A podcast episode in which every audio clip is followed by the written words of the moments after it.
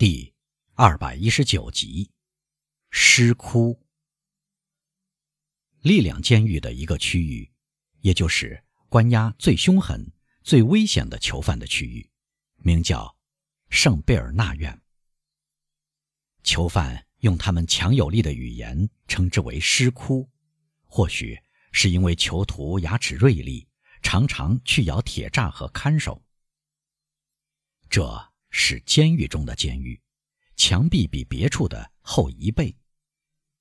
每天都有一个监狱边门看守人仔细检查粗大的铁栅，从看守的孔武有力的身材和冷酷敏锐的眼神，可以看出，选择他们是为了通过威慑力量和机敏来镇住受他们管制的犯人。这个区域的院子由四堵高墙围住。当太阳要射入这个囚犯的灵与肉都十分丑恶的深渊时，光线是斜射进来的。从起床开始，被司法机构压弯在模块的铡刀下的犯人，像幽灵一样忧心忡忡、惊恐不安，脸色苍白，在地面上执着。可以看到他们在吸收和保留着最多热量的墙沿，互相挤在一起。蹲在一起，他们待在那里，两个一组在交谈，往往互相隔开，目光不断地盯住门口。这扇门打开是为了叫走这个阴惨惨的地方的一个人，或者是为了将社会熔炉抛弃的新渣子吐进这个深渊里。圣贝尔纳院设有特别会客室，这是一个长方形的房间。有两道相隔三尺的平行铁栅分为两部分，来访者只能握到囚犯的手，或者递给他一样东西。这个会客室阴暗潮湿，尤其当人们想到在铁栅之间悄悄传递令铁栅生锈的可怕的秘密谈话的时候，便显得极其可怕。不管这个地方多么令人胆寒。仍然是一个天堂，在这里，那些来日屈指可数的囚犯重新投入他们所期待的、享受过的社会中。从尸窟出来的犯人，除了到圣雅各城栅、苦役间或单人牢房去，很少到别的地方。在上面描绘的散发出冷湿之气的院子里，有个年轻人，双手插在口袋中踱步。石窟的居民十分好奇地观察着他。要不是他的衣服被撕烂了，由于服装剪裁讲究，他会被看作一个风雅人士。他的衣服并不是穿旧的，没有破损的地方，精细而柔软光滑的衣料，在囚犯的手抚摸下很容易恢复光泽。他要竭力使它变成一件新衣服。他同样小心地。扣好细麻布衬衫，入狱以来，这件衬衫已大大改变了颜色。他还用绣着姓氏开头字母、上面有一只文章冠冕的手帕的一角去擦拭发亮的皮靴。石窟的几个犯人带着明显的兴趣，在观察这个囚犯的讲究的衣服。瞧，王子在打扮自己了。有个小偷说：“她长得非常漂亮。”另一个小偷说：“如果他有一把梳子和发蜡，他会把所有戴白手套的先生都比下去。他的衣服大概非常新，靴子又锃亮了。我们有了这么文雅的同伴，真是脸上有光。那些宪兵、强盗卑鄙透顶，那些爱嫉妒的家伙，竟把这样一件衣服撕烂了。看来是个了不起的角色。”另一个说：“他样样都干，而且是大买卖。”他这么年轻就上山哦，真棒！这种令人厌恶的赞美的对象，似乎在品味颂扬或颂扬引起的飘飘然的感觉，因为他不再听这些话。他整理好衣服，走进食堂边门，有个看守靠在那里。喂，先生，他说：“借给我二十法郎，要不了多久就还你。跟我打交道不会冒危险。想想看。”我的双金财产有几百万呢，可您只有几块银币。哎，请借二十法郎，我要住一间自费单间牢房，买一件陈衣，总是穿着上装和皮靴，真是难受的要命。先生，对一个卡瓦尔坎蒂亲王来说，这是什么上装呀？看守转过背去，耸耸肩。这番话说得人人眉开眼笑，他却笑也不笑，因为这种话，这个看守听得多了。更确切地说，他总是听到这一类话。哼，安德烈亚说：“你是一个没有心肝的人，我要让你丢掉饭碗。”这句话使看守转过身来，这回他发出一阵哈哈大笑。于是囚犯们走拢来，围成圆圈。我对您说，安德烈亚继续说：“有了这笔可怜巴巴的钱。”我就可以弄到一件上装和一个房间，以便体面的接待我天天盼望的贵客来访。他说的对，他说的对。囚徒们说：“当然了，很清楚，这是个体面的人。”哦，那么，你们借给他二十法郎吧。看守说：“换一只强壮的肩膀靠着门。难道你们对一个同伴不欠这份情吗？”我不是这些人的同伴，年轻人盛气凌人地说：“不要侮辱我，您没有这个权利。”窃贼们面面相觑，发出沉着的埋怨声。由看守的挑衅掀起的安德烈亚的话推波助澜的风暴，开始在这个贵族囚犯的头上怒吼。看守确信，当浪涛过分喧腾的时候，他可以发怒，便让囚犯们的埋怨声逐渐升高。以便作弄一下这个讨厌的伸手借钱的家伙，也可以当做漫长的白天看守工作中的消遣。窃贼们已经挨近安德烈亚，有的在互相说：“用鞋打他，用鞋打他。”这是一种残酷的行动，不是用旧鞋，而是用钉着铁掌的鞋去殴打不受他们欢迎的同伴。还有的窃贼提议用沙包，这是另一种消遣。就是用手帕包住石子儿、沙子，如果有的话，包括铜钱。这些残忍的家伙用着沙包乱打受刑者的肩膀和脑袋，就像飞来横祸一样。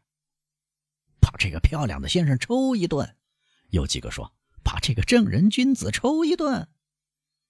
但安德里亚向他们回过身去，眨着眼睛，用舌头鼓起面颊，用嘴唇发出啧啧声。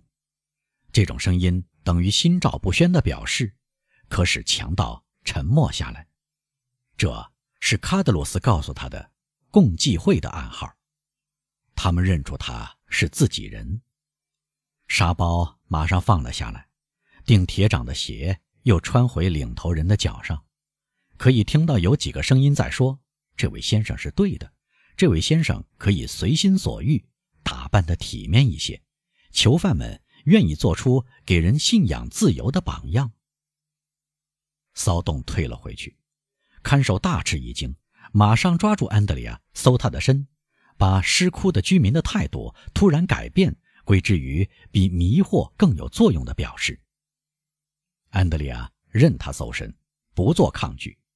突然，边门响起一个声音：“Benedetto！” 一个监察喊道。看守松开他的犯人。有人叫我，安德烈亚说：“在会客室。”那个声音说：“您看，有人来看望我。”哈，亲爱的先生，您会看到是否能把一个卡瓦尔坎迪家的人看成普通人。于是，安德烈亚像黑影一样溜过院子，从半开的边门冲出去，让他的同伴们和看守本人沉浸在赞赏之中。会议室。确实有人叫他，真该像安德烈亚本人那样惊叹不已，因为狡猾的年轻人自从进入力量监狱，不像普通人那样利用权力写信求援，而是保持最坚韧的沉默。他曾说：“我显然受到某个强有力的人物保护，一切都向我证明这点。这突如其来的运气，我克服一切困难的轻而易举，一个临时安排的家庭。”一个属于我所有的姓氏，像雨点一样落在我身上的黄金，能让我飞黄腾达的最显赫的联姻。命中不幸的一时疏忽，我的保护人不在，这就毁了我。是的，不是绝对毁掉，不是永远毁掉。这只手一时缩了回去，它应该伸向我。正当我以为要落入深渊时，它又重新抓住我。我何必要冒险采取不谨慎的行动呢？或许我反而会失去保护人。他有两个办法解救我：用钱收买，让我神秘的越狱，强迫法官判决无罪，等待时机再说话和行动，直到我确定把我完全抛弃了。那时，安德利亚已经想好一个计划，可以认为这是很巧妙的。这个坏蛋进攻时很大胆，自卫时很坚韧。普通监狱的艰辛，样样缺少，他都忍受过。但本性，确切的说，习惯逐渐又占了上风。安德烈亚难以忍受裸体、肮脏、饥饿的痛苦，他觉得时间太漫长了。就在烦恼之极的时候，监察的声音把他叫到会客室。安德烈亚感到自己的心快乐的扑扑乱跳。预审法官来访还太早，监狱长或医生传讯则太晚，因此。这是意想不到的来访。安德烈亚被带到会客室的铁栅后面，他的眼睛因贪婪的好奇而睁大。他看到贝尔图乔先生阴沉而聪明的脸。贝尔图乔也带着惊讶和痛苦观察着铁栅上栓的门和在互相连接的铁条后面移动的黑影。啊！安德烈亚说，心中受到了震动。“你好，贝内德托。”贝尔图乔用粗沉而响亮的声音说。“是您？是您？”年轻人说，惊慌失措的环顾四周。“你不认识我了。”贝尔图乔说，“不幸的孩子。”“轻一点，轻一点嘛。”安德烈亚说：“他知道隔墙有耳。”我的天，我的天！你别说那么响。你想跟我谈谈是吗？贝尔图乔说：“单独谈。”哦，是的，安德烈亚说：“很好。”于是，贝尔图乔在口袋里摸索，向看守示意，在玻璃门后面可以看到这个看守。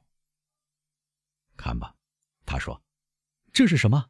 安德烈亚问：“把你带到一个房间去，安排让你跟我单独谈的命令。”呼，安德烈亚说，高兴地蹦了起来。他马上反省一下，寻思道：“还是那个不知名的保护人，没有忘记我，要竭力保守秘密，因为他想到在一个没有外人的房间里谈话。我抓住他们不放。贝尔图乔是保护人派来的。”看守跟上级商量了一下，然后打开两扇上铁栅的门，把安德烈亚带到二楼一个面临院子的房间。安德烈亚已不再感到快乐。这个房间粉刷过，就像监狱习惯布置的那样。它有明快的外表，在囚犯看来非常亮堂。一只火炉、一张床、一把椅子、一张桌子，组成了房间奢华的家具。贝尔图乔坐在椅子上，安德里亚向床上扑去，看守退走了。好，管家说：“你有什么话要对我说？”您呢？安德里亚说：“你先说。”哦，不，你有许多话要告诉我，因为您是来找我的。那么好吧，你继续在作恶，你盗窃，你杀人。好，如果您让我到这个特殊的房间里是为了说这种事，您大可不必自找麻烦。这些事我都知道，相反，还有一些事我不知道，请从那些事谈起。是谁派您来的？哦哦，您开快车了，贝内德托先生，是吗？但开门见山呢，尤其省去了废话。是谁派您来的？没人。您怎么知道我在监狱里？我早就在优雅的策马驰骋于香榭丽舍大街上那个穿着时髦、不可一世的人身上，认出了你。香榭丽舍大街，啊，就像加东西的游戏用语一样，我们快加重了。香榭丽舍大街，我们谈谈我的父亲吧，行吗？那么我是谁呢？您，我正直的先生，您是我的继父。我想，我在四五个月里花掉十万法郎，不是您开恩给我的，不是您给我造出一个意大利的贵族父亲，不是您让我进入上流社会，邀请我到奥特伊跟全巴黎最有教养的人进餐。至今我还在回味，其中有个检察官，我没有保持跟他联系是大错特错了。眼下他对我会非常有用。最后秘密败露，大祸临头。花一两百万为我担保的也不是你。得了，说吧，可尊敬的科西家人，说吧。你要我说什么？我来提醒您，你刚才提到香榭丽舍大街，我尊贵的养父，怎么样？在香榭丽舍大街上住着一位富豪的先生。您在他家里偷窃、杀人是吗？我想是的。的基督山伯爵先生，正如拉辛先生所说，是您说出了他的名字。那么，我该扑到他的怀里，紧抱在我的心口上，喊道：“爸爸，爸爸！”就像皮克塞雷库先生所说的那样。别开玩笑了，贝尔图乔庄重的回答。这样的名字不能像您那样大胆的在这里说出来。哼，安德烈亚说。对贝尔图乔态度的庄严有点茫然，为什么不行？因为使用这个名字的人太受上天宠爱了，绝不会做像您这样一个坏蛋的父亲。哈，危言耸听。如果您不小心，好戏还在后头呢。恫吓，我不怕，我会说。您以为？是在跟您这类微不足道的人打交道吗？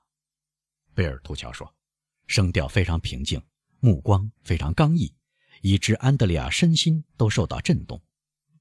您以为是在跟您这样的按老规矩行事的蹲苦役间的大坏蛋，或者天真的、容易上当受骗的人打交道吗？贝内德托，您掌握在一只可怕的手中。这只手很想搭救您，赶快利用吧，不要玩弄这只手暂时放下的霹雳。如果您想扰乱这只手的自由行动，他可能又会捡起这霹雳。我的父亲，我想知道谁是我父亲。固执的年轻人说：“如果需要，我会为此死去，但我要了解清楚，丑闻会对我怎么样？会有好处。”名闻遐迩，大肆宣扬，正像新闻记者博尚所说的那样，你们这些上流社会的人士，你们在丑闻中总要失去一点东西，尽管你们有几百万和贵族文章。谁是我的父亲呢？我就是来告诉您的。啊，贝内德托嚷道，双眼快乐的闪闪发光。这当门打开了，监狱边门看守对贝尔图乔说。对不起，先生，预审法官等着犯人。我的问话到此终止了，安德利亚对高尚的管家说：“让讨厌的家伙见鬼去吧。”我明天再来。”贝尔图乔说。“好。”安德利亚说。“各位宪兵先生，我听候你们吩咐。哦，亲爱的先生，请交给书记室十来个哀区，让这里的人能给我需要的东西。”会办好的，贝尔图乔回答。安德烈亚向他伸出手去，贝尔图乔把手插在口袋里，只是将里面的几枚硬币敲得叮当响。这正是我想说的话，安德烈亚说，露出怪笑的模样，但被贝尔图乔古怪的镇定完全慑服了。我会搞错吗？他登上被称为“生菜篮”的长方形铁栅车时，这样思忖：我们走着瞧。这样的话。